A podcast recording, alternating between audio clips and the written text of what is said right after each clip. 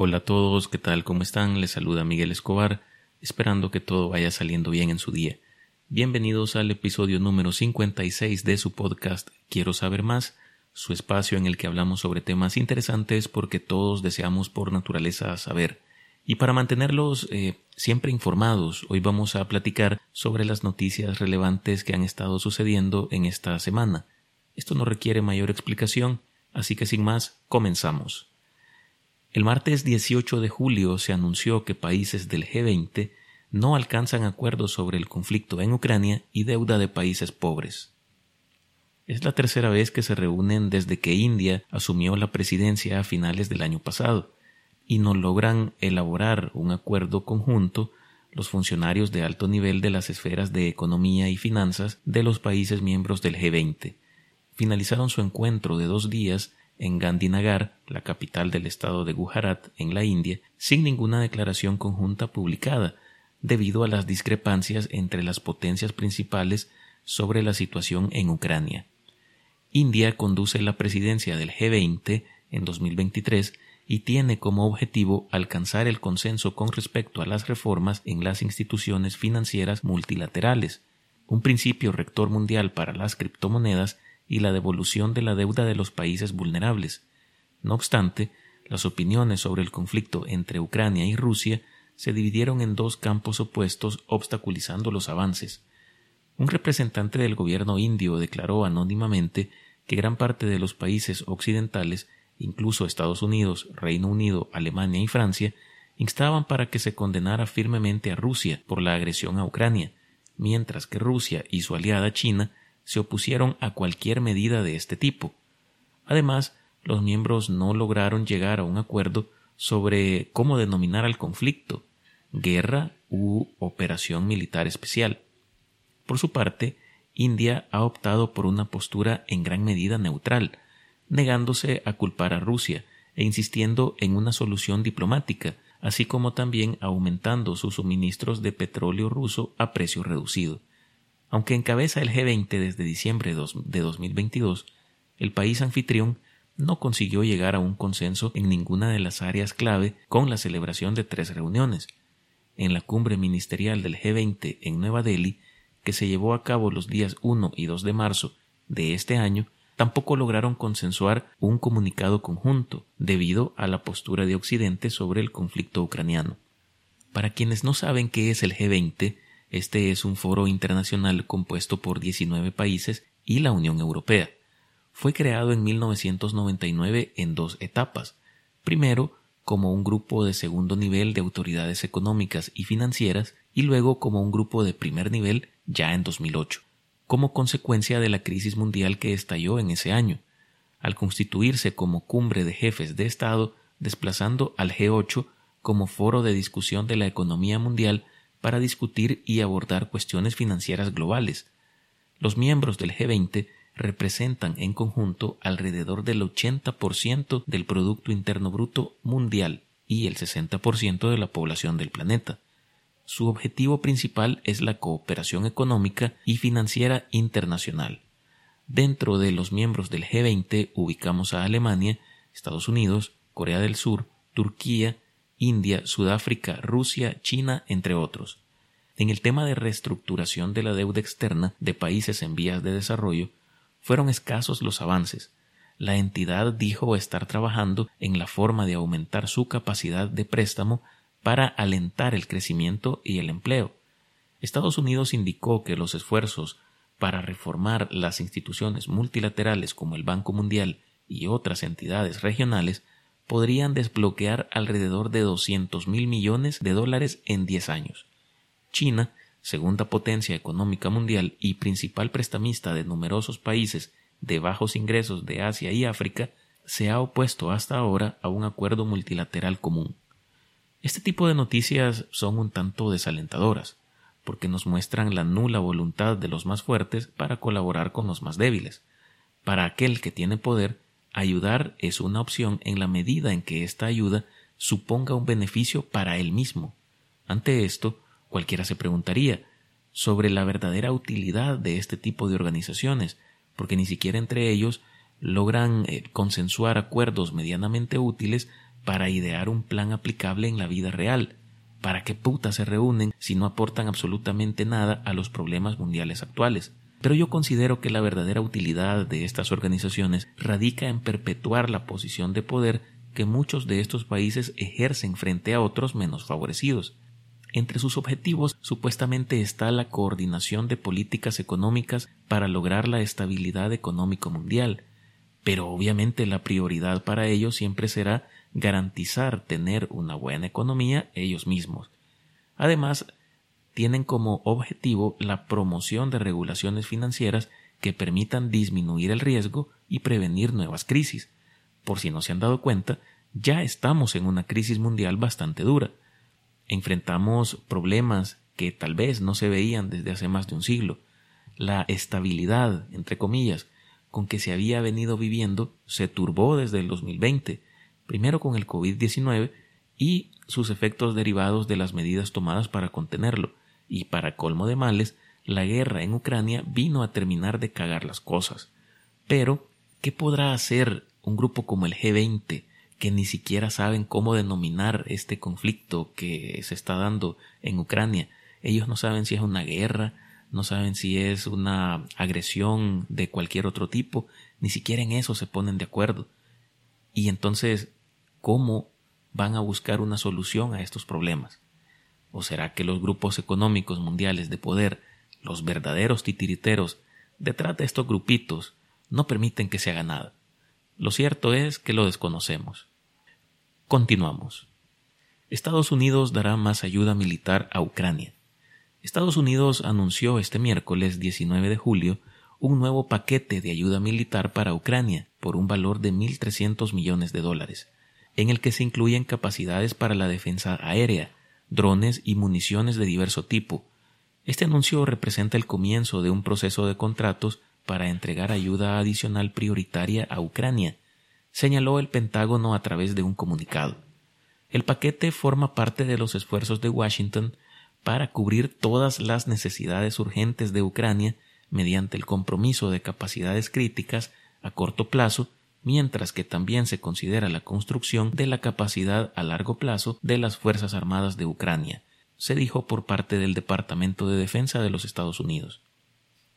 Estados Unidos está utilizando fondos en su iniciativa de asistencia de seguridad para Ucrania, lo que le permite al gobierno del demócrata Joe Biden comprar armas a la industria militar en lugar de usar las que se encuentran en las existencias de defensa de Estados Unidos.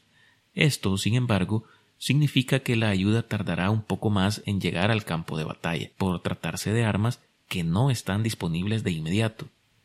El paquete incluye cuatro sistemas de misiles tierra-aire y sus respectivas municiones, rondas de artillería de 152 milímetros, equipos de desminado, drones, sistemas antidrones, misiles antitanque, además de vehículos y otros equipos. El Departamento de Defensa de los Estados Unidos anunció la ayuda un día después de una reunión virtual del Grupo de Contacto de Defensa de Ucrania, aliados que apoyan a las fuerzas ucranianas en la contraofensiva contra los invasores rusos. Estados Unidos ha encabezado el apoyo de parte de la comunidad internacional a Ucrania y ha creado una coalición de apoyo a Kiev. A comienzos de este mes, Washington anunció el envío de bombas de racimo a Ucrania. Este tipo de armas se utilizaron por primera vez en la Segunda Guerra Mundial fueron diseñadas para destruir múltiples objetivos militares dispersos, como formaciones de tanques o infantería, y causar la muerte o lesiones a los combatientes. En concreto, consiste en un contenedor que se abre en el aire y dispersa una gran cantidad de submuniciones explosivas sobre un área amplia, que puede llegar a ser de un radio de entre 200 a 400 metros. Algunos modelos pueden liberar más de 600 submuniciones que están diseñadas para estallar al impactar contra el suelo, aunque algunas no detonan y se quedan enterradas. Más de 100 países, entre ellos miembros de la OTAN como Francia y Alemania, se oponen al uso de este tipo de bombas y de hecho han ratificado una convención sobre municiones en racimo que entró en vigor en 2010 y de la que no forman parte ni Ucrania, ni Rusia, ni Estados Unidos. En abril de este año, el gobierno de los Estados Unidos había enviado un paquete de ayuda militar a Ucrania por un valor de 325 millones de dólares. El paquete incluía municiones para sistemas de cohetes de artillería de alta movilidad y otro tipo de proyectiles. Incluía también misiles antitanque, rondas de artillería de 155 y 105 milímetros, cuatro vehículos de apoyo logístico, minas antitanque y más de 9 millones de cartuchos de munición para armas pequeñas. Ya anteriormente, en diciembre de 2022, el gobierno de los Estados Unidos también había enviado otro paquete de ayuda militar por un valor de 1.800 millones de dólares. Toda esta ayuda militar que se anuncia recientemente se da en medio de una fuerte ofensiva rusa en Odessa. Y es que una ola de ataques con drones y misiles de Rusia sobre esta región de Ucrania dañó su infraestructura portuaria e industrial desde el martes 18 de julio, horas después de expirar un acuerdo para exportar grano desde esta región.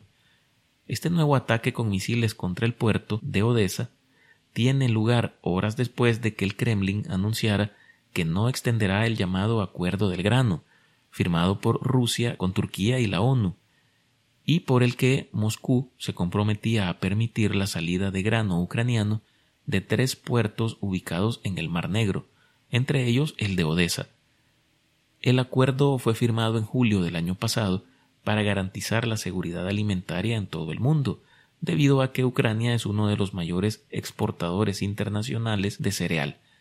La invasión militar rusa del Mar Negro ha comprometido su navegabilidad, pues éste se encuentra dominado por las fuerzas rusas. Ucrania ha pedido a Turquía y a la ONU que sigan garantizando la exportación de grano ucraniano por el Mar Negro sin Rusia en caso de que Moscú no rectifique. Y lo cierto es que no ha dado señales de hacerlo, ya que el miércoles por segunda noche consecutiva lanzaron ataques contra la región de Odessa en el sur de Ucrania, mientras la defensa antiaérea ucraniana dijo que repelió otra ofensiva rusa en la región de Kiev. Sin duda, cuando el billete se quiere utilizar para ayudar a reactivar las economías de los países en vías de desarrollo o para aliviar las deudas de estos, se le hace mala cara y nadie se pone de acuerdo. Pero cuando se va a utilizar para una guerra inútil, ahí el dinero sobra. Y es cierto que este conflicto está afectando de sobremanera a la economía global, pero más afecta el estarle dando largas a la situación. Si seguimos así, pasaremos años siendo espectadores de esta guerra que fácilmente puede derivar de un momento a otro en una guerra mundial. La zozobra no se acabará por el momento. Continuamos. El Consejo de Seguridad de la ONU celebra su primer debate sobre inteligencia artificial. El Consejo de Seguridad de la ONU celebró el pasado martes su primer debate oficial sobre inteligencia artificial. El organismo aboga por un diálogo internacional sobre su impacto en la paz y la seguridad global. Las nuevas tecnologías de inteligencia artificial han abierto la discusión sobre los límites de esta, mientras que en Estados Unidos expertos piden nuevas regulaciones, diplomáticos y expertos destacados advirtieron sobre los riesgos y amenazas de esta, así como los beneficios científicos y sociales que tiene esta tecnología emergente. Aunque su desarrollo avanza rápidamente, aún se desconoce mucho sobre sus efectos a largo plazo. Durante el encuentro se destacaron las preocupaciones sobre el papel de las grandes empresas tecnológicas en la seguridad de los sistemas de inteligencia artificial, así como la necesidad de establecer regulaciones de acuerdo con principios éticos que rijan su desarrollo y uso. Jack Clark, cofundador de la empresa de inteligencia artificial Anthropic, advirtió sobre los riesgos inherentes a la falta de comprensión y el comportamiento impredecible de los sistemas de inteligencia artificial. Se nota que él sí vio la película Terminator. Clark enfatizó la importancia de que los países trabajen juntos para prevenir el mal uso de la tecnología y desarrollen métodos de prueba para evaluar sus capacidades y posibles fallas de seguridad. Por su parte, el secretario general de la ONU respaldó la idea de establecer normas globales para maximizar los beneficios y mitigar los riesgos de la inteligencia artificial.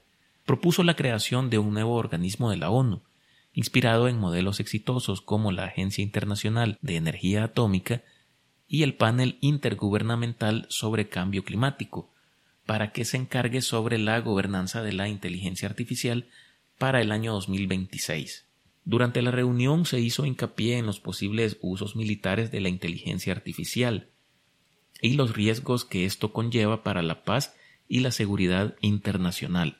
China y Estados Unidos expresaron posturas divergentes en relación con esta cuestión. Por un lado, China llamó a establecer principios rectores para la inteligencia artificial y destacó la importancia de regular su desarrollo para evitar que se convierta en una amenaza. Por otro lado, Estados Unidos enfatizó en la necesidad de un enfoque ético y responsable para el uso militar de la inteligencia artificial, con el objetivo de mejorar la seguridad internacional. Skynet va poco a poco tomando forma. Aunque hubo cierto grado de consenso en la importancia de regular la inteligencia artificial, Rusia planteó dudas sobre la necesidad de discutir el tema en el Consejo de Seguridad. Moscú argumentó que ya existen plataformas especializadas donde se lleva un debate científico y experto sobre la inteligencia artificial. Además, aprovechó la ocasión para criticar a Estados Unidos por socavar la confianza en su propia industria de este tipo de tecnología. El llamado a la acción global y la cooperación multilateral fue una constante en las intervenciones. Varios países resaltaron la necesidad de establecer una estructura coordinada para supervisar y regular el desarrollo de la inteligencia artificial, y enfatizaron el papel de la ONU en este proceso. Por último, red de supuestos estafadores colombianos son detenidos en donde más en El Salvador. Las autoridades de El Salvador han detenido a unas 110 personas, en su mayoría colombianos, acusados de integrar una red que lavaba dinero y que estafó a miles de ciudadanos del país centroamericano. Los detenidos, entre los que figuran exmilitares y expolicías, ingresaron a El Salvador en diferentes épocas como turistas. Estos señores ofrecían créditos, pero no estaban registrados en la Superintendencia del Sistema Financiero, que es la entidad que regula eh, el sistema financiero acá en El Salvador. El dinero de los préstamos ingresaba al país por medio de remesas o transacciones bancarias que se realizan desde el extranjero. La estructura ofrecía créditos al 20% de interés, una ganga total, y las personas que entraban en mora eran amenazadas o les usurpaban su identidad para manejar cuentas bancarias o tarjetas de débito mediante las cuales el dinero obtenido era enviado al exterior según manifestaron las autoridades. Desde 2021 a la fecha, esta estructura delictiva envió a Colombia más de 20 millones de dólares provenientes de estas actividades ilícitas. Según las autoridades, se recibieron unas 3.000 denuncias de estafas o estafas informáticas y otros delitos que han sido cometidos por estos señores colombianos. Los detenidos formarían parte de una estructura que se hace llamar gota a gota, que nació en los cárteles colombianos en 1998 y que habría operado en diferentes países, lavando dinero del narcotráfico, entre otras actividades ilícitas que llevan a cabo. Se cree que en El Salvador hay aproximadamente unos 400 colombianos a quienes se les venció ya su permiso migratorio y que formarían parte de esta red. A quienes nos escuchan en El Salvador, tengan cuidado con este tipo de personas inescrupulosas que solo buscan y desean joder al que se deja. Desconfíen de cualquier oferta que se escuche demasiado buena para ser cierta, y sobre todo de estas instituciones medio raras que se ven últimamente por ahí, aprendan a sobrellevar sus finanzas para no recurrir a estos estafadores y si ya ni modo tienen que endeudarse por alguna necesidad o evento inesperado, recurran mejor a los bancos ya conocidos para evitar cualquier tipo de problema. Con esta noticia vamos a cerrar este capítulo, espero que sea de su agrado, como siempre les agradezco por escucharme, suscríbanse al podcast en su plataforma favorita, compártanlo con sus amigos, familiares, o con quien ustedes gusten. Nos escuchamos la próxima semana con un nuevo recuento de noticias. Me despido deseándoles lo mejor y un buen fin de semana Descansen, saludos y hasta pronto.